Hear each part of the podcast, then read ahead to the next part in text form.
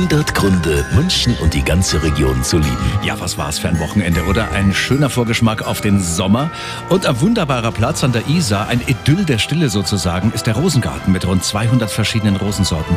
Wunderschön angelegt, toll zum Entspannen und die Münchner lieben den Garten. Ja, es ist traumhaft und wir sind ja hier quasi aus der Nachbarschaft und für uns ist das ja wie unser eigener Garten und mit dem schönen Wetter ist es noch, noch mal so schön. Das ist fantastisch, einer der schönsten Plätze auch in München, finde ich. Wir sitzen hier, um uns ein bisschen auszuruhen und die Sonne zu genießen. Nach Feierabend, alles super.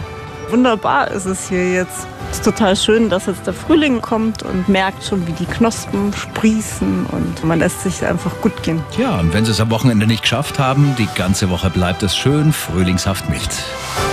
100 Gründe, München und die ganze Region zu lieben. Eine Liebeserklärung an die schönste Stadt und die schönste Region der Welt.